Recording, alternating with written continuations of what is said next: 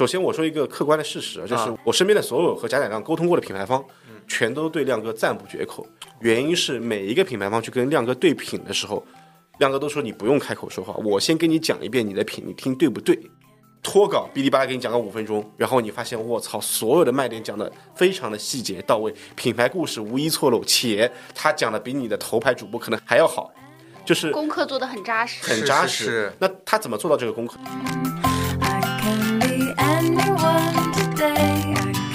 以前创业就想的是今年做到一个亿，明年做到十个亿，后年我他妈要上市。但现在我就想活着，活着活着活着，对 活成一只千年老王八最好。乔伊老师还在写如何省钱，我上次看到。对，现在真的很省，嗯很抠门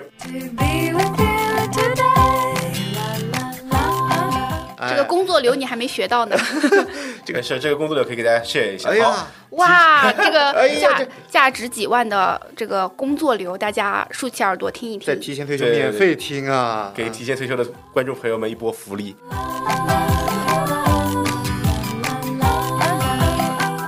我理解的思归安呢，就是你本来以为这件事儿是个惩罚，对吧？就是让令狐冲去思归安面壁，本来是惩罚他嘛，但没想到在那边的锻炼让你成为了一个高手。对吧？就比如说我们过去，像李晨被发配到那个机房去看了两千个 MV，像乌素被安排了谈了两百个商务，像我被安排看了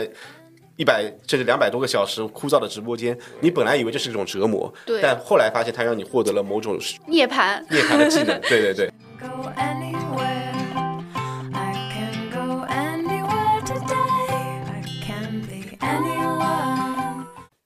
家好，我是乌素。Hello，大家好，我是 Pocky。因为做了提前退休这个节目啊，所以经常会收到一些来自职场同学的困惑和分享。那我发现哦，其实很多大厂同学本身已经很优秀了，但是呢，他们还是会很焦虑，觉得自己在大厂做螺丝钉，万一离开职场就非常难生存了。而且特别是这两年，大厂整个环境已经和之前不太一样了。我们看到网上最焦虑的可能就是这些大厂员工。我们今天这期节目其实请到了一位嘉宾，他叫乔伊，他也是来自名副其实的大厂哦，名副其实的大厂那是哪一家呢？啊，来自字节跳动。哇，那是真正的大厂啊！确实，而且呢，他还是非常不错的岗位。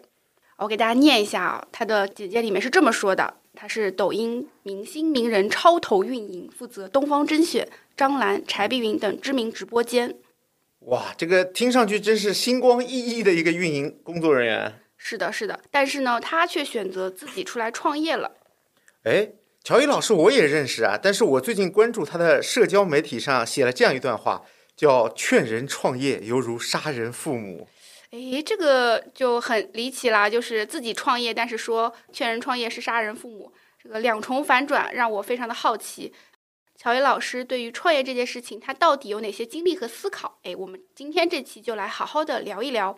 那我们先欢迎乔伊老师跟大家打个招呼吧。呃，Hello，各位听众朋友，大家好。呃，我叫乔伊，很高兴今天受乌素和 Pocky 的邀请来到提前退休，希望今天的分享能给大家一些小小的启发。OK，欢迎乔伊。那我们先来聊一聊乔伊的一个经历啊，因为我之前就非常的好奇，这个超投运营到底是一个怎样的岗位？刚刚 Pocky 也说是一个感觉是一个非常高大上、星光熠熠是的一个岗位。”，接触的都是我们听说过没见过的那些名人，对吧？是的，是的。乔宇老师可不可以跟我们简单介绍一下你的这份工作经历呢？呃，可以，没问题。我之前是在字节当了一年的明星名人超投运营，听上去是个比较唬人的 title，但其实也是个螺丝钉吧。且我并不觉得是个高级螺丝钉，只是这个 title 比较高级。对，其实当时做的主要是两件事情，一个呢是帮明星的直播间做运营顾问，那其实会给到他们一些直播间的具体的运营策略的建议，包括人货场投放内容怎么去做。那另外一块的话，就是有一点类似投资人的感觉了，因为我们手上的明星其实也非常多，那具体要给哪个明星一些比较好的资源，或者把主要的精力投入在哪些直播间上，这个也是我需要去判断的。所以当时的工作主要就是投资人和咨询顾问的两个角色吧。哇我，听起来还很高级。那我非常好奇啊，就是你在工作期间其实有看到了很多，或者说接触到了很多创业者。当时你在接触他们的时候，你会有哪些比较有趣的经历，或者说感觉很有意思的点想跟大家分享的吗？我觉得这个也涉及到我出来创业的理由之一了，因为当时在抖音这个平台上呢，有一个特别大的好处就是，你能看到一些特别头部的玩家嗯在这个环境里面是怎么去操盘和运营的。当然，做得好的有很多，但其实我看到的更多的，就感觉这个世界是个巨大的草台班子，哦 所以 哎，感觉这里面有很多故事可以说的样子呀。对，就是我自己会觉得很多明星的运营呢，在我看来是有提升的地方。我啊最大的一个体感呢，就是我觉得很多的明星和名人的运营团队啊，就真的是把他们当做一个明星来运营，而不是把他们当做一个普通人来运营。但是从我的角度来说，把任何一个自带流量的明星当做一个普通人去好好的做内容，去做基础的运营，可能得到效果会更好。我举个非常具体的例子啊，比如说我们看到很多明星来做直播。他们的短视频有大量的内容都是和其他的明星嘉宾一起拍个什么摇花手啊，或者一个热门的跳舞视频，是的是的对吧？在我看来，这些视频呢，除了流量以外，其实没有太大的意义，因为它能给明星带来的价值，无非就是在这个平台告诉大家啊，我要来直播了，或者说我出现在这个平台上了。但除此以外，它没有增强明星的人设。如果是把他当做一个普通人，这条视频应该怎么拍呢？其实你应该更多的去拍他在生活中是一个什么样的人，他喜欢用什么样的东西，他对哪些东西是有具体的爱好。那这样的话，就能让观众更直观的了解他对于这个货有什么样的理解，他带货的时候就会更更有说服力。所以我觉得很多的运营在我看来动作是有点粗糙的。那这个也是我自己出来做 IP 操盘或者给内容电商做咨询的一个契机吧。那当时我在字节里面看外部，我觉得这个市面上好像草台班子很多，但是我自己出来之前，我也在想，到底是我傻逼呢，还是 还是对吧？然后我觉得这个事情我一定要出来试一下，就确定一下自己在第几层，对确定一。下我到底我是在大气层哎还是在阴沟头？是是，有可能就是以为自己在第二层，哎，结果没想到他们这种粗糙运营在大气层，是吧？啊，是。那刚刚乔伊其实有给我们大概分享了自己的工作经历和举了一个简单的例子，我其实想听听有没有更加具体的例子，就是因为我知道你有负责过很多我们都耳熟能详的知名的直播间，对吧？嗯比如说东方甄选，张兰，对。那这些就是有没有一些可以跟大家分享的例子案例，就是说通过你的操盘让他们的 GMV 起飞这样的情况？呃，其实刚才那两个例子呢，都不能这么说，哈哈，因为我觉得张兰也好，东方甄选也好，他们的成功更多的是归功于他们自己的天时地利人和吧。本身就牛逼，啊，对，就是作为一个运营呢，我觉得我给他们提供的帮助真的是可能不到百分之十吧。谦虚了，啊谦虚，了。我觉得百分之十可能都有点嫌多，但是呃，确实有一些自己做的相对来说比较有结果的案例吧，比如说柴碧云这个 IP，、呃，我当时接手的时候，他的一场直播可能在五十万左右的 GMV，、然后带了大半年之后呢，他是最高峰做到一场单场卖服饰能卖到一千六百万，哦，就是在你的操盘下，不能说操盘吧，就是我的负责下，因为哦具体的执行动作肯定还是他们自己的运营团队来做的。但确实，我给过他们一些我觉得还有算有用的建议吧。嗯，柴碧云她现在也是女装类目的基本上稳稳的第一吧。好厉害啊！因为我对于柴碧云的印象可能就是她是一个并不是非常出名的演员，可能对于女装这个品类里面，我以往对她是没有什么心智上的认识的。但是通过乔伊老师刚刚说的，给她加强她的人设，啊，帮她做这种直播间的一些很细节的搭建。达到这样的一个业绩，而不只是翻番了，就是翻好几倍的效果，真的非常厉害。乔伊老师可不可以跟我们具体分享一下，就是在柴碧云老师这个案例当中有做了哪些细节的优化呢？对，其实我觉得我们给明星做策略，其实和给素人做策划案其实类似。那无非就是在战略和战术的维度上分别去考虑。首先，战略上，我觉得给柴碧云他们做的最大的一个建议呢，就是在赛道选择和货盘选择的方面啊、因为其实女明星来做直播带货，最常见的两个赛道，第一个就是女装，第二就是美妆个护，对吧？因为女生都比较爱美，对爱美，然后他们这个是消费的大头嘛，包括女装和美妆也是抖音的可能前三大类目，女装是毫无疑问的第一了。但是在柴碧云这个案例里面呢，一开始我们定赛道的时候就很明确的排除不做美妆为什么呢？啊，包括到今天你看柴碧云直播间美美妆其实占的比例也非常少啊，原因就是因为柴碧云本身不喜欢化妆，因为哦他自己是一个非常倾向于素颜的人，就是他在拍戏之外的时间基本上是不化妆的，包括你看他的直播，他的直播的时候也是素颜，但是因为柴碧云本身骨相很好嘛，她的五官非常立体，即使素颜也有很高的颜值。所以当时在选赛道的时候呢，我觉得这个事情就像我们平时选工作一样。嗯，那我给明星的建议一般都是类似于我们选工作的时候，你要看三个维度嘛。第一个是你喜欢什么，第二个是你擅长什么，第三个是哪个能赚钱，对吧？那其实哪个能赚钱这个事情是我的工作，因为我对于赛道相对来说理解还是比较深的，因为我自己做过七年消费，同时在直播行业也待了算比较久吧。那大部分什么赛道有什么样的毛利率啊，有什么样的复购情况，我大概都知道，所以这个是我给出专业建议的部分。但是明星喜欢什么，擅长什么，这个是需要我们不断的沟通。去发掘和了解的。那我当时和柴碧云第一次见面的时候，他就跟我说，他们自己平时都是素颜，所以美妆这块他确实不太了解。那我建议就是，你如果不喜欢也不擅长，就不要去做嘛。他喜欢的部分呢，可能女装是比较合适的。对，然后在服装赛道里面呢，他其实还有更细分的偏好，比如他自己就比较喜欢那种类似于中性风格的衣服，unisex 的，类似于优衣库啊或者无印良品这样风格的衣服，简单简约，但是穿着很亲肤、很舒适。对，而且性价比很高。这个这种衣服就很挑人，需要那种天生丽质的人来穿。是，所以当时选赛道的时候，我就明确的说这个赛道可以做，因为首先女装是抖音的第一大赛道嘛，嗯，那它里面即使是一个相对细分的风格，也是比较适合去做深度拓展的，因为它天天花板不会低。嗯，那其次的话，就是因为它做的这个风格呢，在所有的女装的明星里面，其实做的比较少，对，所以相对是比较蓝海的，所以我们判断了这个赛道是能做的。那赛道定了之后呢，其实就帮他做第二个就是人设嘛，因为他人设你们刚才也听出来，他自己是一个生活比较简单的人，也不化妆，然后也不喜欢穿那种花里胡哨的衣服。给我的感觉，我们第一次聊天就给我这种像邻家姐姐的感觉，所以我觉得她是一个比较有亲和力的，然后比较自然的风格。人设是这样的话，那我们就围绕着这个邻家姐姐的形象去定一系列的战术落地。那战术里面就包括主播的话术啊、场景。举具体的例子的话，比如他的话术，我们一开始定了他的直播风格，肯定不能是那种叫卖式的风格，因为他也不喜欢嘛，不喜欢的事情就坚持不下去。是的而且你自己做不擅长的东西，你也不喜欢，你就会很别扭、很尴尬嘛。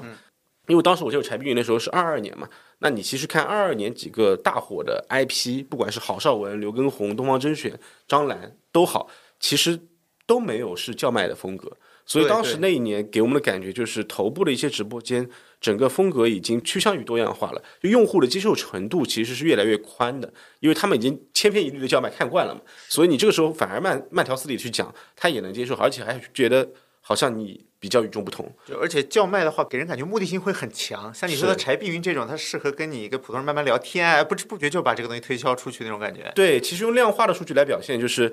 它的成交转化频率不会很高，但它的直播间停留会很长。哎，对啊，就是这种聊天风格的嘛。陪伴感比较强。所以当时他的人设就定的是这种呃话术比较慢的、比较邻家的那种风格。那场景的话，因为它也是这种居家的风格，那我就建议不要搭直播间的棚了，啊不要搭直播棚了，不要做那种大厂一个直播卖货台那种感觉。是是是，那直接就在家里播。呃，他租了一个比较长的客厅，就用来做直播，因为服装对于景深的要求是高的嘛。嗯，就客厅只要纵深够，其实它的中景、近景、远景特写切换起来，这个容错就比较大。然后这个是场景，在货盘的部分，其实我们就已经定了是选那个亲肤的衣服，然后包括内容上，你看他的主页的视频到今天为止。营销风格的痕迹都是比较轻的，他的所有的视频都是一些 vlog 向的，或者说是一些呃 BGM 混剪向的视频，就比较突出他个人的那种亲切感，包括突出他个人的一些穿衣风格，但是不会有很强的营销属性。他的视频切片里面不太会有那种上来就给你卖衣服或者讲解产品的这种风格，所以当人设定了、赛道定了之后，我们围绕着做了一系列落落地的策略，取得的效果就还不错。那些你看上去漫不经心的一切，其实都是我们乔伊老师精心设计过的，对吧？啊，啊，那没有没有，我觉得这个事情也是大家共创吧，因为很多想法也是他们团队提供的，那我可能给了他们一些最后 A、B、C 选哪个的建议，对对对，然后包括呃，我再举两个细节吧，就是哎柴碧云的整个销售体系里面有一个非常让我印象深刻的点，就是在他一场卖到一千六百万之前啊，嗯，很长的一段时间里面，他是抖音所有明星里面唯一一个带货评分五点零的人，零点零一分都没扣过。呃，差评肯定是有，但是因为它的量级足够大嘛，所以这个比例非常非常低。这个逻辑下面，就是我们帮他的售前和售后也做了一些设计，就是比如说他在卖货之前会尽量的把整个选品的退货率想办法去降低，因为女装的大盘退货率大家都知道嘛，抖音女装退货率大盘是超过百分之五十的，是的，是啊，非常离谱的一个数字。但柴碧云的退货率基本上在三十天之内可能只有百分之三十到三十五之间，基本上比大盘低十五到二十个点。原因就是当时我们做了一个数据分析嘛，就是整个大盘的退货里面百分之五十的退货率，里面退货原因排名第一的是对于女装来说是货不对版，或者说不合身，对尺码问题，对，因为尺码问题有一个设计工业上的点，就是服装在设计的时候，这个推荐尺码表是谁写的呢？一般是两个人，要么是制版师写的，要么是设计师写的。嗯但这两个人写的时候，都是在服装打样衣的时候写的。那经过流水线的种种工艺下来，出厂之后，其实是就会有偏差，是吧对对，？其实和原来你设计的时候可能就有一点偏差，所以他们就在卖货之前做了一个比较细节的动作，所有的样品寄过来之后，每个尺码各寄一份嘛，它有几个助理对吧？就跟他一起试衣服，他们可能产品本人是 S 码，然后他助理是是 M 码，另外一个助理是 L 码，那试完之后给品牌方反馈。这个是大了还是小了，长了还是短了？那品牌方根据他们的反馈去修改尺码表之后再上架，这个东西就会提前降低你的退货率。这属于一个售前的一个防范，是的，这个售嗯前的防范。另外，售后的部分呢，其实它也给了用户一些比较好的呃体感。举个例子，比如说，作为一个明星，是我不太常见到明星会和购物的粉丝有直接的互动。嗯，但柴碧云，我当时就给他一个建议，就是你在你的粉丝购物群里面，尽量每天和他们说多说多一句话，因为。粉丝购买你的产品本身就是对你的直播内容或者产品本身感兴趣，他的预期是没有想到我能跟一个明星直接对话的。但是你每天可能就花个几分钟的时间跟粉丝交流一下，对吧？上次买的品好不好啊？下次你们想要看什什么样的衣服，我帮你去找货。那粉丝的体感就是，哎，我和明星本人沟通，所以他会超出他的预期，这个时候也会降低他的差评率，提升他的好评率。另外一个点的话，就是柴碧云团队，我不得不说他们本人的价值观啊，包括一些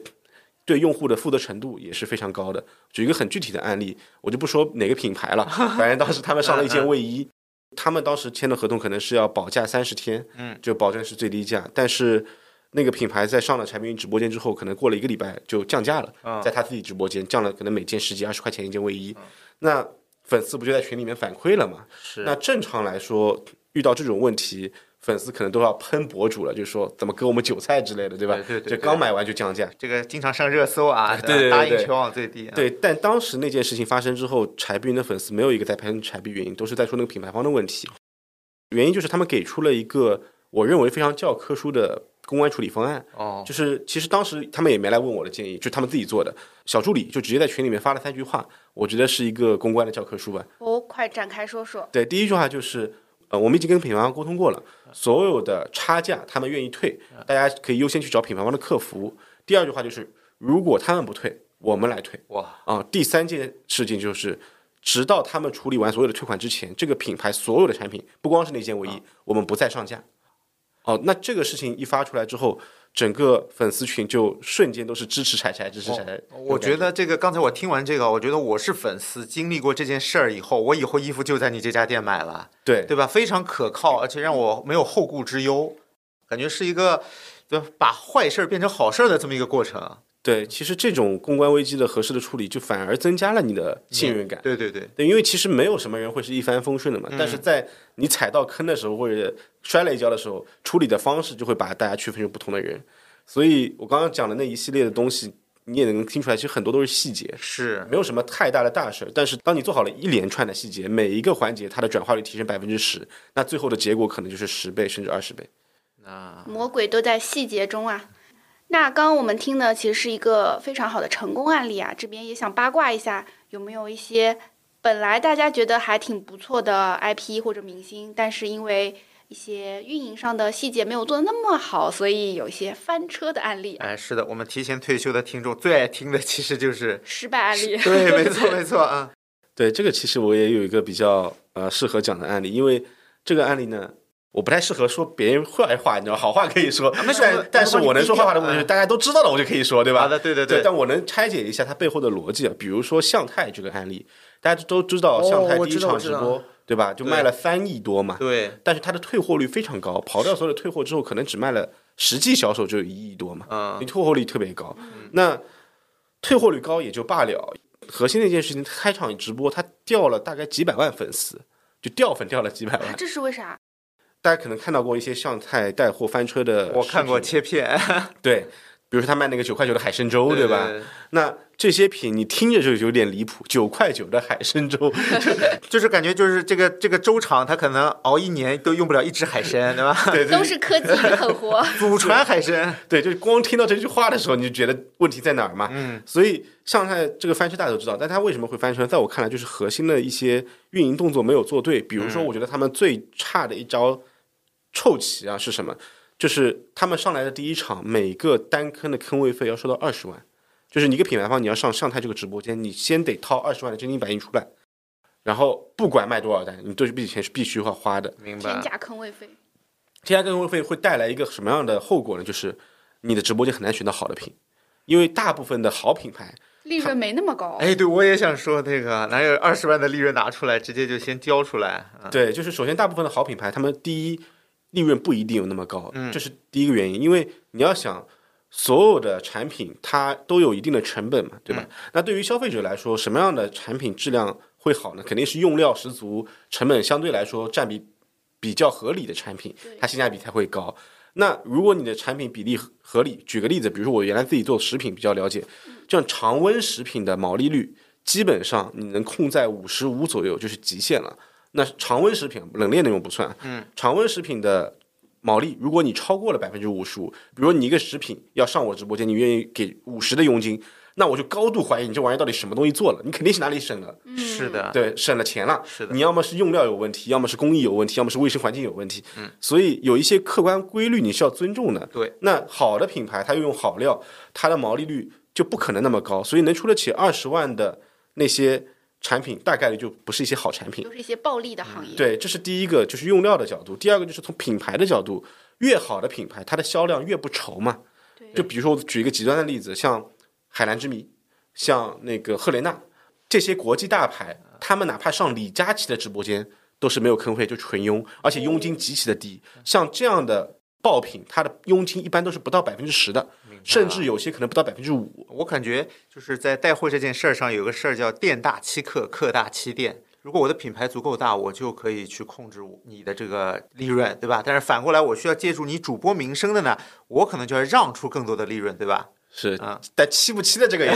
这不太好说对对对就我觉得也不是七吧，但我觉得这是一个正确的运营策略。因为没错没错，当你的销量不愁的时候，其实你就应该把一碗水端平嘛。嗯，那今天如果给了你上台二十万，那是不是明天贾乃亮、李佳琦、大老狗全都要问我要二十万的坑位费了？那我这个品牌怎么做嘛？是的，所以品牌来说，对于他们来说，一个用料的成本要控制，第二个就是它整个分销的价盘要控制。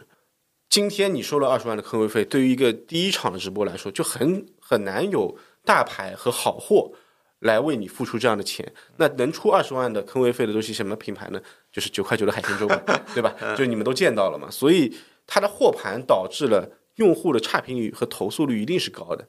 那这个东西就是有点涸泽而渔的感觉了，就看你是想做一锤子买卖，还是想做一个细水长流的生意。那如果你想要有回头客，要有复购，要有口碑，那你这么做显然是不合适的。所以他最后就翻了嘛。包括很多的明星，其实我看一眼货盘，我就能知道他到底有没有料啊啊，就是我都不用听他讲，我要点开购物车一看，哦，全是杂牌白牌，或者说全都是卖黄金，全都是卖话费，大概率这个明星就没有什么带货能力，明白。就纯粹是歌。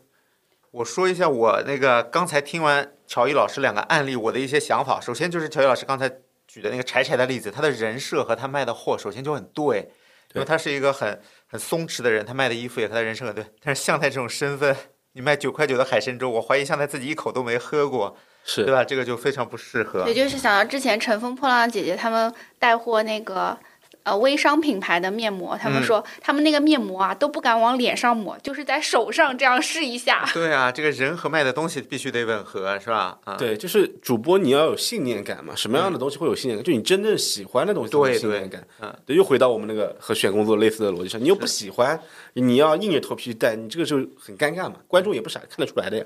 我我有个问题啊，我因为我我看那个乔伊老师的社交媒体，我发现乔伊老师特别推荐一个带货的主播，就是叫贾乃亮。明星带货可能贾乃亮是天花板，是吧？是说过这个话是吧？没有，我没有说他是天花板，但我说我说明星带货的努力程度啊，对对对对。对对对对，非常推崇贾乃亮，那这个是是有什么说法吗？因为亮哥，首先我作为品牌方，我进字节之前，作为啊品牌方就和他们团队对接过，嗯，然后其次进了字节之后呢，也近距离的看过亮哥的直播间和他的团队的运营动作，嗯我就觉得他们做的真的是非常的专业和靠谱。嗯我举一个例子，为什么说我特别喜欢贾乃亮亮哥呢？嗯就是虽然我跟他本人没怎么聊过，但是他的一些动作，我觉得很多明星是做不到的，比如说，哎，这个要听一下。贾乃亮讲每一个品，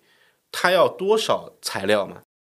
首先，我说一个客观的事实啊，就是啊我身边的所有和贾乃亮沟通过的品牌方，全都对亮哥赞不绝口。原因是每一个品牌方去跟亮哥对品的时候，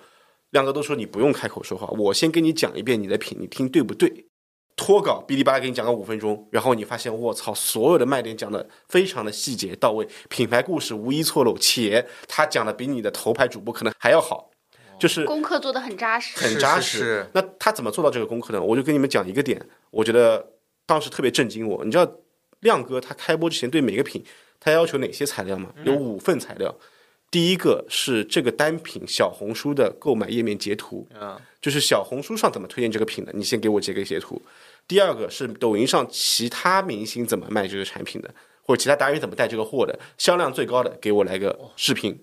你给我推这个品的商务，你自己录一遍口播，你当主播来告诉我这个品怎么卖。第四个是他的团队给他写的具体的运营脚本和话术。啊，第五个是省略版的手卡，就只写重点。这五样东西，他每个都会自己掰开了揉碎看，而且他看完之后会背，背完之后他上播的时候其实不用看提词记，哦，一场一百个品，他能全程这样输出下来。太牛逼了！而且亮哥他很多次都是给他的团队，比如说提意见嘛，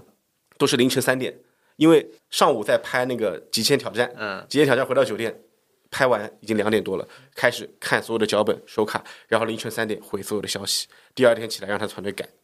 就这种工作的态度和敬业的精神是让我特别的钦佩和尊重的。啊、就虽然是个明星，对吧？对但是也付出了这么多的努力。我一百个品，你让我们普通人来背，其实都是一件很费力的事情啊。是，这所以在准备话术这件事情上，我觉得亮哥是我见过最极致的明星，所以我特别 respect。所以人家主副业双丰收是有有原因的。啊咱们听友小伙伴如果说想做副业的，先灵魂拷问一下自己有没有做到这个用心的程度。啊，对对对，但是我发现啊，就是刚刚我们也锐评了这么多的明星啊，有好的案例，也有坏的案例。但是有些道理啊，我们自己也懂，可是，一旦落到自己的身上呢，就会啊，还是很难。乔伊，你会有这种感受吗？因为你现在不是也自己在创业吗？韩寒那句话我觉得说的很好，就是听过很多道理，但仍然过不好这一生。也是我觉得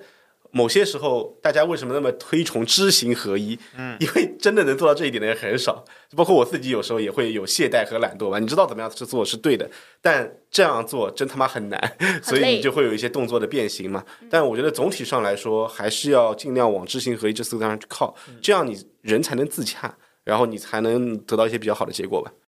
这趴其实就想聊一下乔宇老师自己的创业案例啊，因为刚刚其实大家应该也听出来了，我们乔宇老师也不算是第一次创业了，可不可以跟我们简单的分享一下之前的一些创业经历呢？嗯，可以。我自己呢是一五年毕业的，然后毕业之后就一直在消费这个圈子里面摸爬滚打。最开始的话是在一家外企做销售管培生，然后管的是线下的 KA。后来呢就逐渐做到了线上，然后线上的话在抖音做过几个头部的品牌之后，就拿了一笔融资，和我的合伙人们一起开始创业。那是我第一次创业，做了一个新锐的消费品牌。然后因为呃在二一年的年底，可能整个消费环境也不好，遇冷加上呃众所周知的那个封城的原因嘛，仓库也被封了，所以导致资金链断了，那就歇逼了。歇逼之后呢，去字节待了一年，所以这次是我第二次创业。那现在创业做的呢，就不是消费品牌了，而是一个咨询顾问的生意。那我的主要的业务就两块，第一块呢是我有线下课，教一些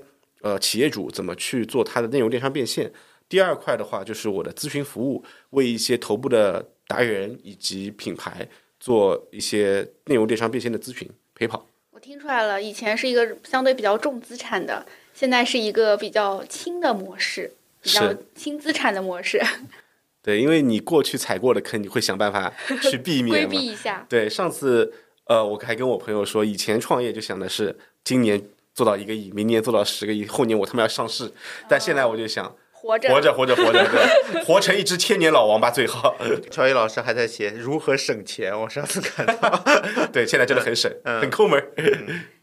因为我认识乔伊老师，也是见证着他一步一步啊、从职场到创业，然后再从可能大家认为的素人，然后到现在也也算是一名博主啊。乔伊老师自己做 IP 的这个过程当中，有没有感觉到运营自己和运营其他人的一些区别？嗯，那其实肯定是有。其实对于我来说，运营别人的话，可能手段会更丰富，哦而且空间会更更广阔。但运营自己的话，就有很多的限制。原因是什么呢？很多人，包括我认识很多一些牛逼的操盘手，他们都是往往做得好一个好导演，但是自己作为一个演员的时候，可能表现就没有那么好。就原来你做操盘手的时候，运营别人的账号有一个最大的优势是什么呢？你能挑 IP，能挑赛道。嗯啊，因为比如说，我觉得这个赛道是好做的，比如说柴碧云的这个女装的亲肤赛道，我觉得是 OK 的，那我就优先去运营它嘛。那你做的那个赛道如果很卷，比如说你做的常温食品做的还不咋地，那我就可以放弃你这个标的，我去运营别人嘛。但是对于自己来说，你的赛道基本上就定死了，因为我最强的背书、最强的能力都是在抖音电商咨询这一块儿。那这个赛道呢，首先它已经特别特别的红海，大家如果上抖音的话，就已经发现知识付费教别人怎么做抖音这个事儿已经被讲的无数遍了嘛，对吧？其次的话，它的人群可能更多的是对于一些呃 GME 一亿到十亿之间的啊、B 端的老板或创始人，人群也比较窄，所以它的流量端呢就很难做的比较好。那对于我来说，运营自己的话，这个赛道的选择限制是一个比较大的减分项吧。其实我自己在自己运营自己的时候，我觉得好处就是你的内容输出质量，我觉得还是有把控的，因为就自己来嘛。但是最大的问题就是你在选择赛道上和内容的选题上会有一些限制。我也有这种感受，因为我过往其实也会帮其他的 IP 做客，然后我现在也会自己做客。帮其他 IP 做客的时候，我是基本上是不挑话题的，就什么品类都可以接触啊，上到天文地理，下到这个搞钱副业这种，其实都涉及过。但是落实到我自己，我就不可能，我并不是全知全能的，我不可能什么领域都接触过，所以我的啊、做的课的选题的方向就相对来说会比较的受限。就像乔伊说的，不能这个所有的赛道的好处都能都给自己占到，对吧？我觉得自己做 IP 呢有限制，但是也有好处，就是因为原来自己可能没有做过这种强针对 B 端的 IP，但现在我自己就是一个强针对 I B 端的 IP 嘛，我反而会觉得流量的焦虑在我这边被打破了，就是我现在没有那么看重流量，可能我很多视频就几万个播放，也不算特别多吧，但是它的转化往往会不错，因为在一些细分的选题上，你的专业度和你的痛点的把握的精准度足够。那其实真正你要吸引的人也不需要很多，但是他们有比较强的付费能力和为你去付费的意愿，那其实给你带来的正反馈也不会弱。所以我现在作为一个干货博主，可能粉丝不是那么多，但是对于我来说，变现已经超过六位数了，所以我还自己还挺满意的。哎，这个让我突然想到，其实我也是差不多享受到了这个红利，就是我也一直说我不想做一个很大的 IP，因为做大 IP 其实就很容易招来一些很负面的一些影响啊，比如说翻车啊，或者说 或者就是说被别人盯着私生活啊什么的，这些我觉得都。我不是很想要这样的状态吧，但是做一个垂直专业领域的这种 IP，其实你不需要很大的用户量，啊，你可以去靠你的专业度去征服用户，然后去吸引他们来成为你的客户。那如果做这种 B 端生意的话，其实一单的钱啊，对，就是会比 C 端是要高很多的，而且相对来说，你做好你的交付和服务，客户的满意度也是很高的。所以我感觉这是一个，哎，可以给大家分享的，今天也是非非常有参考意义的一个方向吧。主要看你想针对的是哪部分用户，对吧？嗯，嗯，是的，因为我看乔伊老师现在也卷起来了啊，这个过年期间啊，还在每天直播，然后视频号也是在日更。哎呀你是怎么去想的这件事？乔伊老师的视频号就是我感觉都出了好几个爆款了，我我天天在看啊。对，因为其实对我来说，呃，卷不卷的，我觉得也还好吧。因为我过年期间直播呢，有两个点，就是第一个呢，我觉得我自己最近改变了自己的工作流，对于我来说，日更现在不是一件那么痛苦的事情，相对来说很轻松。那第二个的话，就是过年的时候有红利嘛，那我拆开来讲啊，首先工作流让我日更变得简单，或者说坚持下去变得简单，就是原来呢，我录视频，比如说我要日更，我可能每天花一个小时到半个小时的时间，嗯，去准备脚本，然后我的助理帮我做选题，然后我自己去输出，然后剪辑，可能每天要花一个小时左右。那这个过程就他妈很痛苦，很难坚持。很难坚持，因为你每天花一个小时，这个动作，靠，你看我这个身材，我就每天一个小时锻炼都坚持不了，对吧？就很难受。所以工作流的改变呢，就是有一次我和我的朋友去沟通了一下，包括我也去花了钱上了他的课。那我学到了最重要一点就是。他教我怎么能在一两天之内集中的把这些视频给拍摄掉，并且以比较自然的方式，那而且质量也还不错。呃，质量其实比原来还有提升嘛，我觉得。所以对于我来说，就像 Pocky 老师提到了，就是也爆过几条视频嘛。对对，那对于我来说，这些视频我两天就能拍掉，甚至一天就能拍掉。那我一个月只要工作一天，剩下的活都是我的助理和我的剪辑团队在干，那我就很轻松了嘛。所以现在坚持对我来说没什么难的，因为一个月只要坚持一天就行了。从每天坚持一个小时变成了一个月坚持一天，这个就很简单。那第二个事情就是过年的时间为什么要直播或者要天天坚持日更发短视频呢？嗯，就是因为我过去在过年的期间拿到了很多的正反馈，包括这次也是了。像过年的时候，因为大家其实刷抖音的人没有变少，因为你过年在亲戚家也无聊也无聊嘛。但是发布内容的人变得少了很多因，为创作者也要休息啊。创作者也得过年啊，对啊吧？博主天了，博主赚完钱也要回家过年嘛，对吧？嗯所以他们过年可能就不直播不拍视频了。那这个时候人群消费的观众没有变少，但是你的内容供给变少了，你的流量就会变好嘛。嗯，那所以在过年的时候，我也是坚持日更发短视频，包括也做了两场直播。直播端的话，其实拿到的正反馈也还不错，因为我在视频号上那天第一场直播播了一小时吧，场观大概有三千多个人。哇，那其实我觉得对于一个第一次直播的数据来说还算不错，而且非常好了，非常好了。涨粉效率挺高的，一个小时大概涨了七八十个粉吧。嗯，就我觉得对于我来说还算可以，而且我自己在二四年给自己定的目标就是要从一个好的导演变成一个好的演员。嗯，那直播这件事情，我过去一直在教别人怎么做，也嗯帮助别人起盘过一些好的直播间。那我自己也想去有一些更亲自下场。对更亲身的实感。对，其实我自己原来直播过了，我在做品牌的时候卖过货，嗯但是那个时候毕竟靠的还是付费流量。那现在作为一个 IP 去起自然流的话，对我来说也是一种新的体验吧。我觉得体验一些新的东西，学到一些新的技能，还是比较吸引我的。感觉是一个教学相长的过程啊，对吧？我教别人做怎么做了以后，我自己试试看，以后可能我能教的更好。是的，是的，这个感觉吧？是的因为啊我自己有一个理念，就是我们我自己没有做过的事情，嗯或者我没有拿到过结果的事情，我是不太敢去教别人的。对，因为我也要对我的学员负责嘛，否则不就变割韭菜了，嗯对吧？对，而且这样会有一个好处，就是我们的视角会变得更加全面。以往我们是一个操盘手的时候，我们去跟这些客户去讲东西，可能是基于一个平台的角度，或者说基于一个用户的角度。但是呢，我们亲自做过这些事情，我们就可以站在他们的一个视角上，知道他们可能会有的困惑和问题是什么。包括我们也有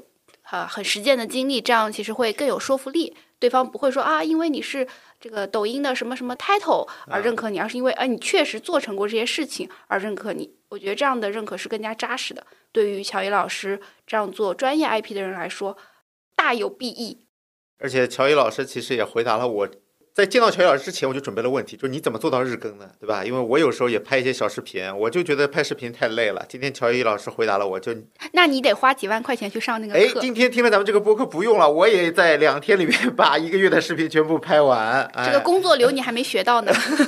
这个是，这个工作流可以给大家 share 一下。好，哎呀，哇，这个 价这价值几万的这个工作流，大家竖起耳朵听一听。在提前退休免费听啊，给提前退休的观众朋友们一波福利。好的好的其实怎么做到集中一两天把所有的视频拍掉呢？这个其实是要和你的提前的准备有关系。嗯，就是如果你今天干拍三十条视频是很难的，但是你要有一个伙伴或者助理嗯帮你准备好三十个到五十个高质量的问题，然后他在那边不断的提问，然后问的过程中你自然的去回答，通过后期的剪辑手法就能让它显得比较自然，而且集中呃发布掉。所以这个问题的准备，我觉得是个关键。你要找到三十到五十个好的问题，你才能在两天之内把所有的视频拍掉，否则你干拍是很难的。嗯，是提出好的问题就解决了一半。对，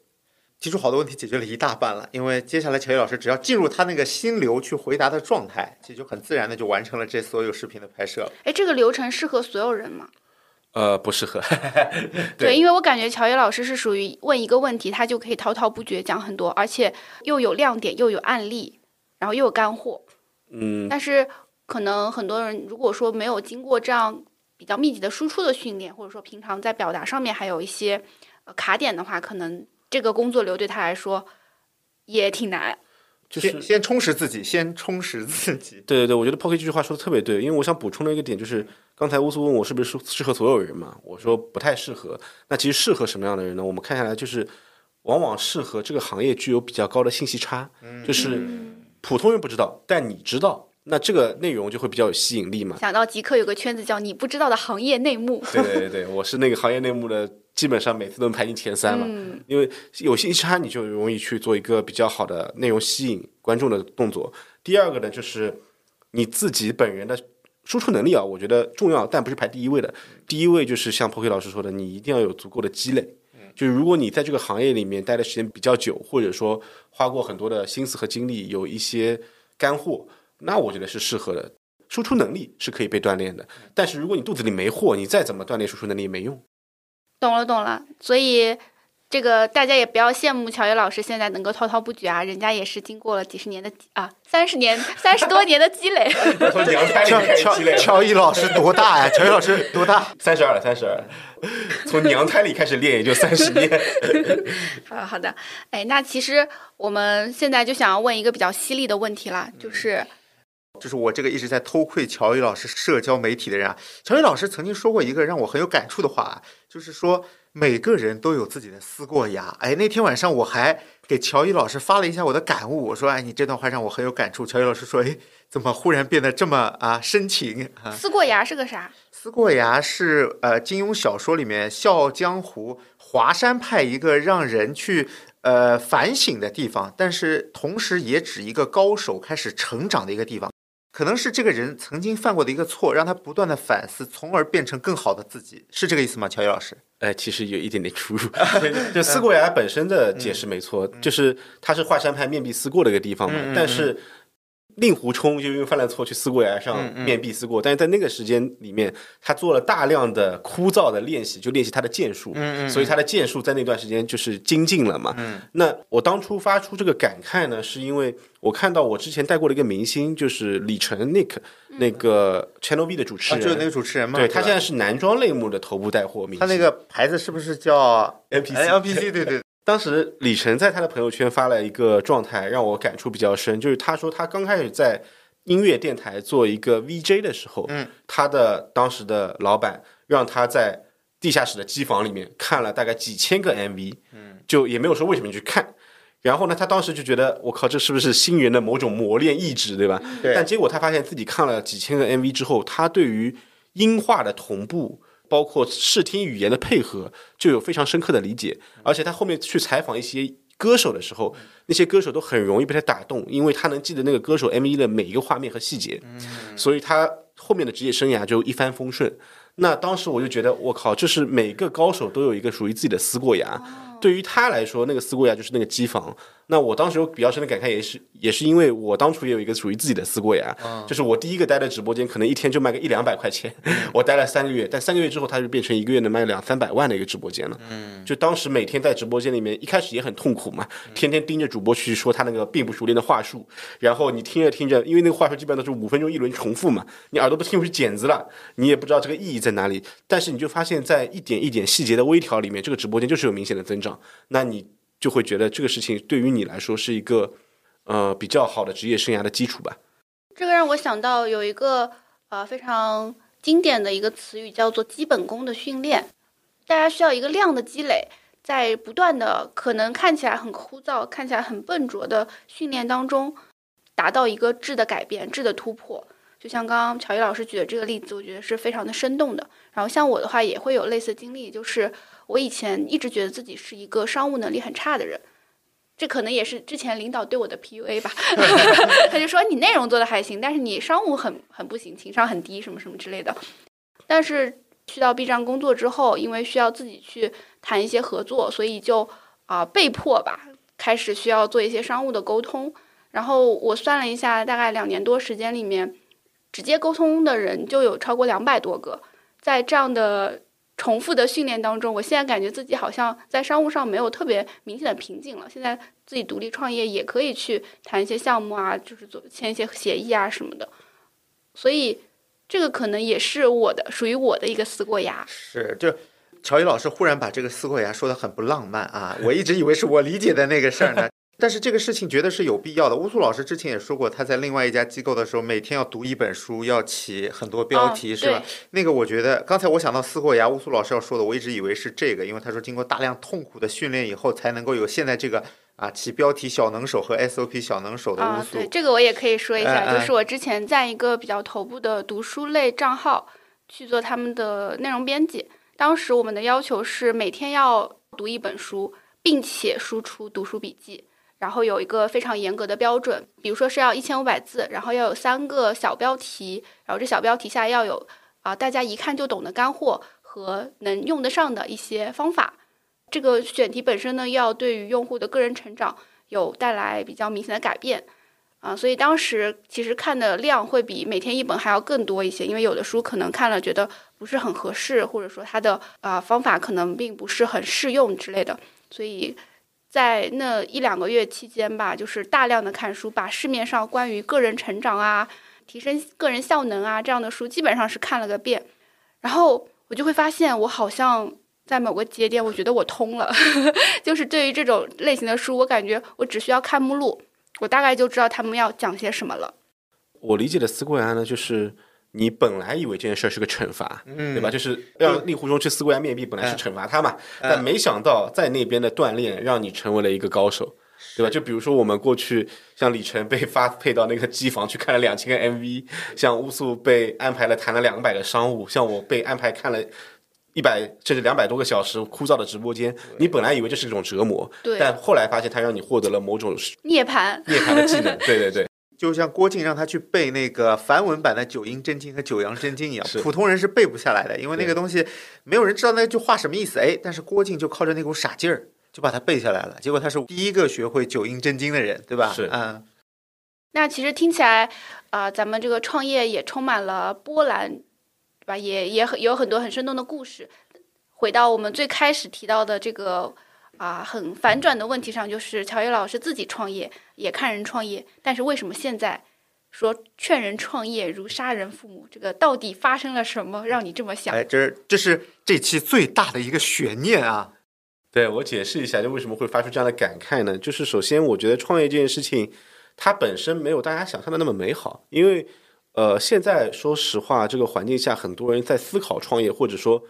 呃，至少思考离职这件事情，或者是对吧？尤其是提前退休的听众，对对对对，因为说实话，就当一个公司没有增长的时候，它就只能陷入无尽的内卷嘛。是因为蛋糕就这么大，那你要多分一点，或者保住自己手上有的那些蛋糕，你就要去把别人干掉，或者说踩别人的肩膀往上爬之类的。那这些很恶心的事情呢，大家都不想去天天泡在里面。是那很多人就会想要出来创业。但我自己这次是二次创业嘛，然后我自己的感受就也比较明确。就虽然可能收入比以前打工的时候要高，但是你每天的呃心力的消耗和你的焦虑其实并不会减少，它只是转移了啊。原来你焦虑的是每天怎么去应付你的老板，怎么去应付职你的傻场内斗，对，应付你的那些傻逼的同事，对吧？但是今天你的焦虑变成了，明天我还能不能吃上一口饭，对吧？因为今天可能你接了个单子啊，收入还不错，但是下一个月、明年还能不能继续接到这个单子？你这个赛道还能干几年，对吧？然后你的流量会不会枯竭？这些事情会每天萦绕着你啊哎，而且包括我现在还有员工嘛，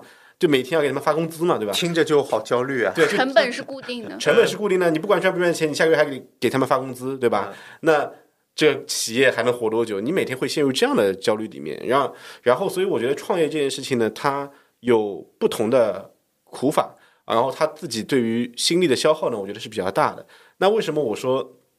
劝人创业如杀人父母呢？因为现在包括我，我觉得提前退休的很多观众肯定也有不少在考虑创业这件事情的。我觉得我有个核心的观点啊，就是我觉得如果一个人创业，他最好，并且我觉得唯一我认可的理由，包括我自己认可的理由，就是我特别想做这件事情，我觉得我不做一定会后悔。那这个时候你出来创业，我觉得大概率是有成功的希望的。但是我见过很多身边的人，他们的想法是：妈的，我实在是这个公司待不下去了，我出来创业吧。当成一种出路，对，当成一种出路。那大概率是要没戏的，因为这说明你自己都没有想明白是，被动的。是被动的，这是一种逃避。说白了，对的呃对对，就你不是主动选择了创业，而是你上不了班儿了，对吧？啊，对，所以我觉得不光是创业吧，我觉得人生的重大选择都是类似的。有些人把公务员当做一个退路，但他进入体制之内之后，发现他干的活依然他不喜欢，那这个时候你的还第三条退路是什么呢？你其实可能已经退无可退了，因为原来你也没想好你想干嘛，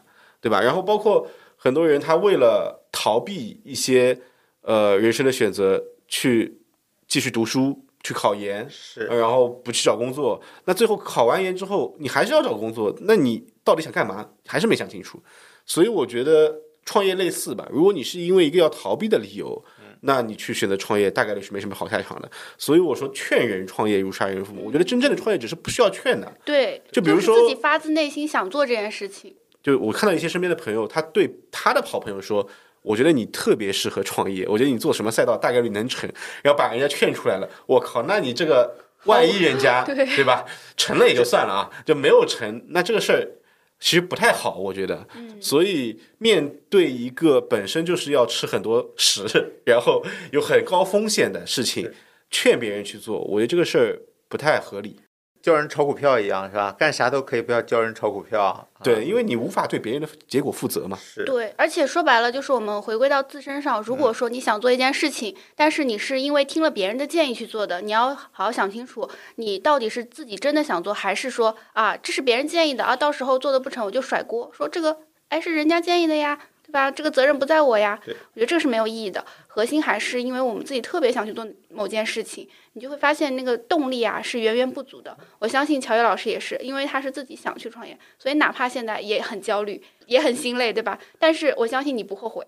我完全不后悔，而且我虽然可能有消耗心力和焦虑的时候，但是出来创业这件事情带给我的快乐是更多的。嗯，快乐加倍。对对对，我觉得可能翻十倍吧。嗯，是我我觉得创业这个事儿也很符合乔伊老师一开始说的叫上班三原则嘛，就我能干这个吗？对我喜欢干这个吗？这个能不能赚钱？而且可能我跟乔伊的性格还不太一样，就是乔伊老师是属于想的会比较多，然后会提前焦虑吧。就是我是属于那种相对比较乐观的，我总觉得虽然我还没有想好下个月的钱或者说明年的钱在哪儿，但是我总有一种迷之自信，我觉得这个事情会越来越好。就钱来钱从四面八方来。对我我的焦虑 可能更多的是我现在手头上的这个项目，我怎么能做得更好，让客户更满意。但是我是不太担心后来的。嗯我跟你讲，就是一个核心的节点，就是当你有了员工之后就不一样了，你知道吗？因为原来我自己干的时候，我确实也没什么焦虑，因为反正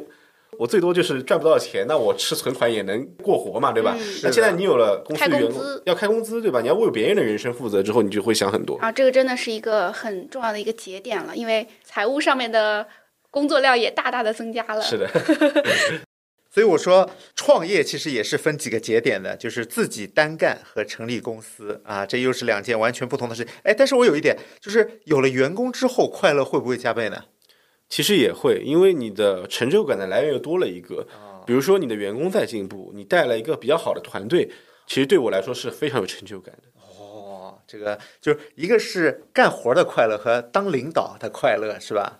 对，我觉得因为这个是互相成就嘛。当然，你给员工提供一个好的环境，还有成长的呃帮助，就反过来，员工也能给你提供更多的交付惊喜啊惊喜，包括他也能成长为一个能够帮助你公司继续进步的人。那这个成就感，我觉得对于双方来说都是比较一个正向的反馈吧。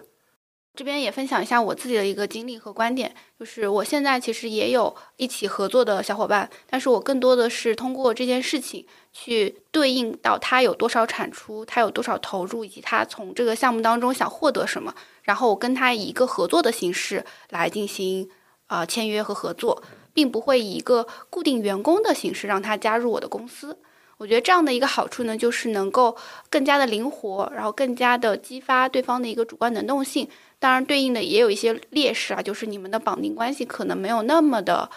怎么说长期啊。他可能如果说他有一些，比如说自己的想法，未来不跟你合作了，也有可能的。对于这个点，就是乔伊老师是怎么去看的？呃，其实我觉得对于每个人创业的阶段或者公司经历的阶段不一样，他选择的方式就不一样。那我其实特别能理解乌素现在的合作模式，因为一开始可能我也是有一些合作是以这样的形式去进行的，包。括到现在我的公司也有一些兼职的同学嘛。嗯。但是面对一些比较固定的项目，或者你公司日常工作需要一些专业的人才，那我觉得固定工资也是有必要的。就像你刚才哦说到的，这样的人稳定性会更强，且他对于你的绑定关系会更深。嗯那比如说，呃，你也知道我一年会花几万块钱在学习这种课程上面，我现在都会带着我的员工一起去，因为员工人数也不多嘛，然后会带着他们一起去。那带着他们一起去的好处就是，他们也会有成长，并且他们会给我更多更好的产出。包括我自己现在的 IP 视频，原来我自己还会剪，现在我自己自己基本上都不剪辑了，就是我的小伙伴帮我剪辑。那这样的人才，我当然希望我对在他们身上的投入有一个比较稳定的回报。那我不希望他因为过于容易离开就跑到别的公司去，那对我来说是一种损失嘛。但是我觉得不管怎么样是一种双向的选择，那无非就是你让他入职之后帮他交五险一金，他可能对你来说是一种更强的信任，你对他来说也是更强的信任，就是大家的成选择的成本或者离开的成本会变高一点。嗯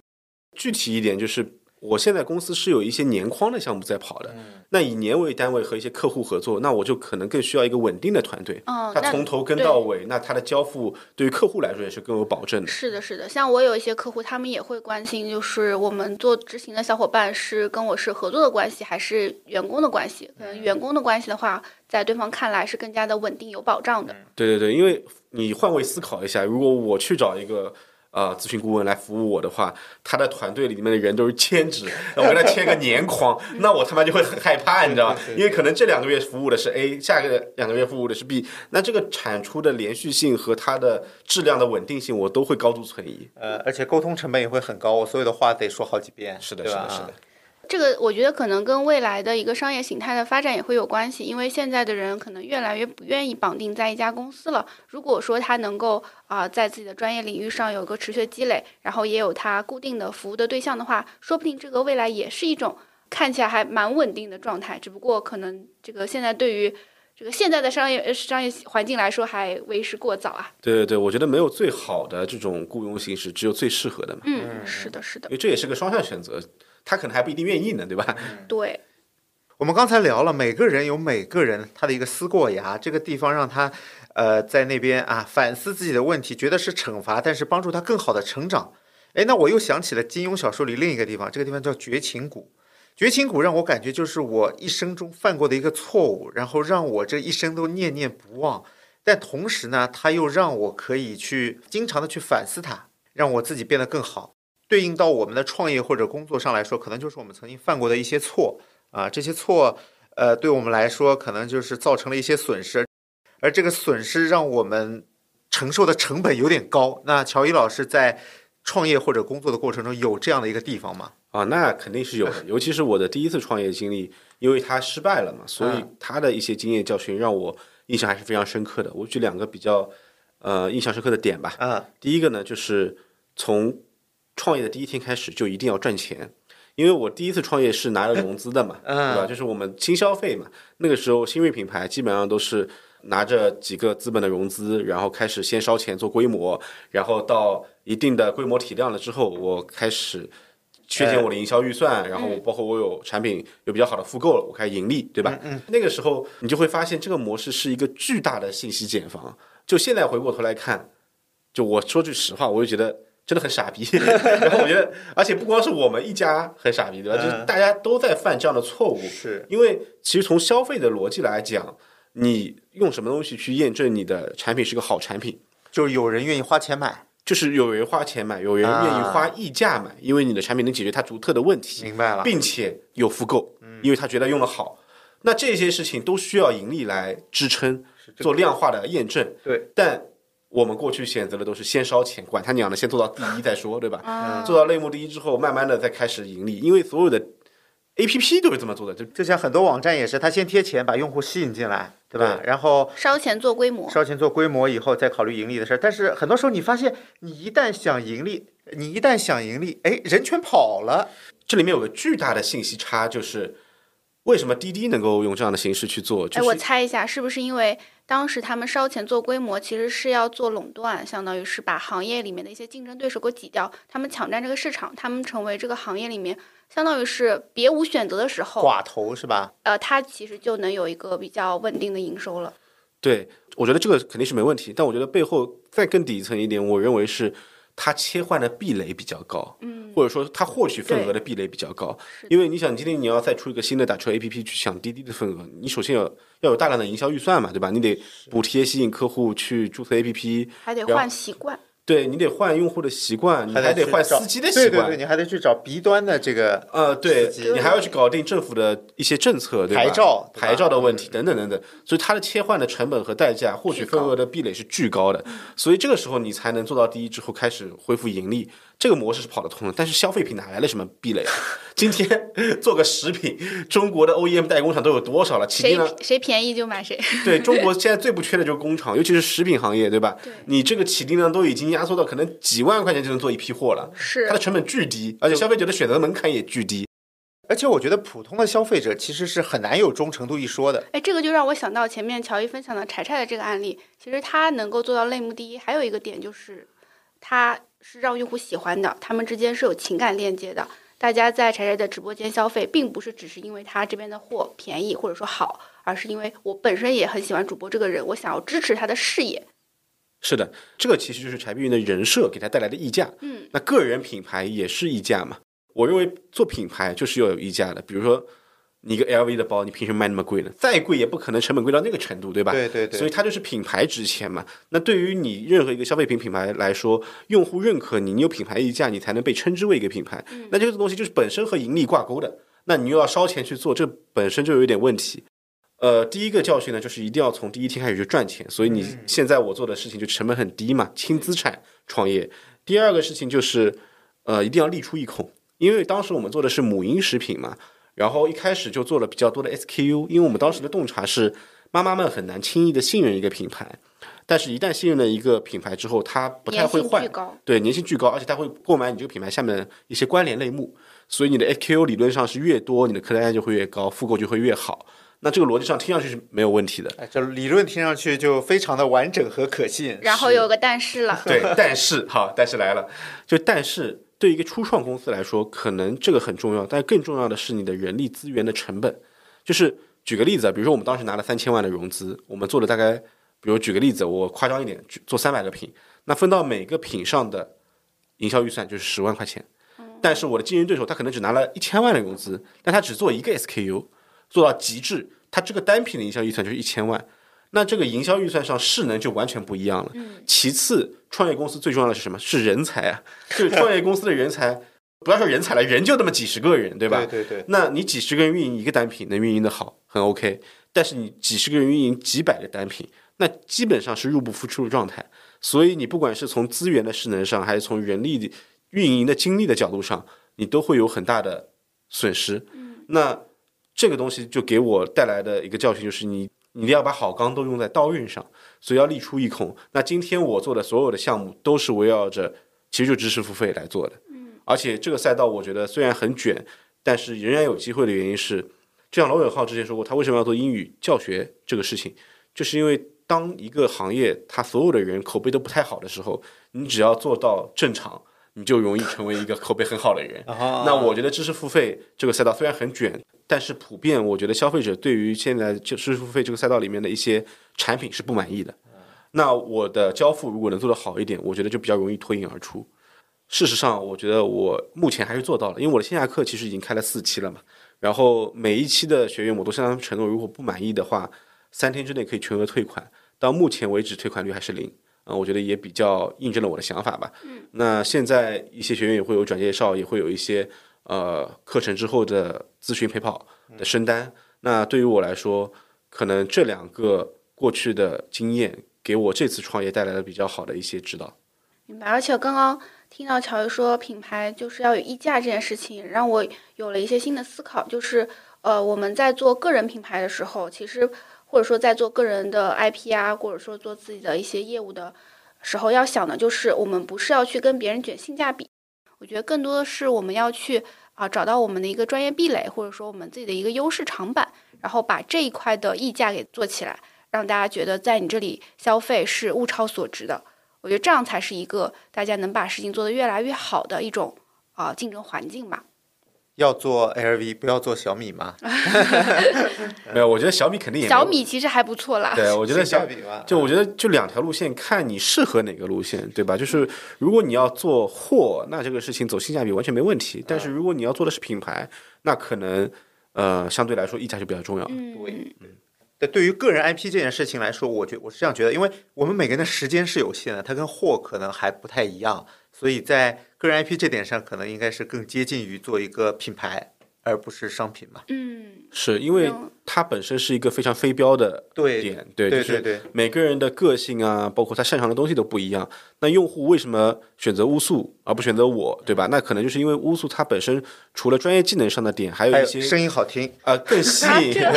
就更吸引用户的，比如说个性，对吧？或者他的价值观，那这些东西我觉得是个人 IP 最值钱的部分。再补充一点啊，就是其实我跟乔伊老师还有一个啊、关于抖音 IP 如何从零到一的一个专栏的合作，所以大家如果对于做抖音自媒体感兴趣的话，也可以啊、了解一下这个专栏。那我们这边也跟大家分享一下，就是现在二零二四年了，这个抖音还值得做吗？以及它适合怎样的人？有请乔伊老师给我们分享一下。如果大家对抖音 IP 或者内容电商 IP 感兴趣的话，可以搜索我的公众号“乔伊内容电商”，回复 “IP” 两个字就能获取小报童的购买链接。嗯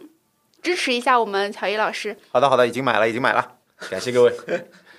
呃，我回答一下刚才乌苏的问题啊。第一个就是到二零二四年了，抖音 IP 是还适不适合做？那我觉得这个赛道呢是永远适合做的，因为我们看一个渠道什么样的渠道值钱，就是看它的用户资产和用户的停留时长嘛。就 APP 都看到 DAU 和停留时长。那抖音今天的 DAU 已经超过了七亿人。而且每个中国人在抖音上平均使用的时间都是每天超过两个小时，那大量的人群资产和用户的消费时间都在上面，那永远是值得做的。其次，虽然大家会觉得抖音现在很卷，是但是从另外一个角度来说，我给大家一个数据啊，就是二一年抖音的内容创作者是四千万，其中电商创作者是两千万。那有动销的卖出去货的电商创作者，其实这个数字在二一年的时候是二百一十七万，到二二年的时候是六百二十七万，二三年已经超过千万了。哇，也就是说，你虽然看到作者数量有动销的越来越多，好像越来越卷，但另外一个侧面说明了什么呢？就抖音永远是一个去中心化的平台，意味着在抖音上赚到钱的人越来越多了。去年已经超过一千万人在抖音上赚到钱了，那你现在还不入局，那你永远只能是那个分母，汗流浃背了。对吧？就我我只能是在抖音消费的人，对吧？我也要成为在抖音赚钱的人。对，所以我觉得第一，抖音这个渠道永远是合作；第二呢，我觉得我的专栏虽然叫抖音 IP 第一课，但如果你用它的方法论去做视频号、做小红书，一样能跑得通。包括我自己做的 IP，我现在的视频号的粉丝要比抖音多，对，而且将近两倍吧，因为视频号本身就有流量红利嘛，所以我觉得这些方法论是通用的。尤其是现在大家都说，现在的视频号其实是几年前的抖音，所以大家用现在抖音已经比较成熟的玩法去起视频号，相当于是抢占了红利的先机。对，降维打击。嗯，又是一期听到就是赚到的播客。第二个点就是什么样的人适合做 IP 呢？我认为就是在某一些专业领域，有一些你特别喜欢或者特别擅长的人都可以去做，因为只要你特别喜欢，你就能坚持，你就能擅长。坚持的足够久就会擅长嘛 是。而且你会发现，当你坚持的足够久之后，其实在每个赛道能坚持的人都不是那么多。那对，成功的路上并不拥挤，因为走到底的人并不多。对，就是我们以前学的那篇课文嘛，就是视之其伟归怪，而多在于嫌远，对吧？人迹所罕至焉，就人真的没那么多。其实你能坚持下去，大概率是能赚到钱的。第二个呢，就是你如果有特别擅长的一些专业领域，那你就能给别人提供他们不知道的信息差，信息差的钱永远是好赚的嘛。嗯，那当然你也给他们提供了价值，所以我觉得这些钱赚的也不寒碜。所以今天我觉得在二四年，抖音依然适合做。然后我觉得任何一个在自己领域有所喜欢的东西、有所擅长的东西的人，都适合去做自己的个人 IP，因为个人 IP 它第一能够给你带来复利，第二个呢是一个相对来说普通人使用成本最低的杠杆，对吧？你要使用资金的杠杆，要使用团队人力的杠杆，那带来的成本都挺高的。但是内容的杠杆，你一个人就可以做。是的，而且啊，因为这个专栏是我跟乔伊老师共同合作的，所以大家对于内容质量可以放一百个心，并且啊，因为大家也听出来，乔伊老师其实是一个 to B 的 IP 啊，他的能量势能很高，所以他的群里面有非常多大佬啊。这个咱们话就说到这里，大家群里见。好，大家群里见啊！欢迎各位读者入群啊！我们在群里等大家。好呀，好呀。那今天也跟乔伊老师聊了很多，我自己也非常的受启发，非常感谢乔伊今天的分享。希望我们今天的对话也对大家啊，无论是思考自己创业，还是说啊思考自己的未来的发展方向，都有一定的参考的价值。那我们今天这期节目就到这里，感谢大家的收听，大家拜拜。大家拜拜。感谢各位收听，拜拜。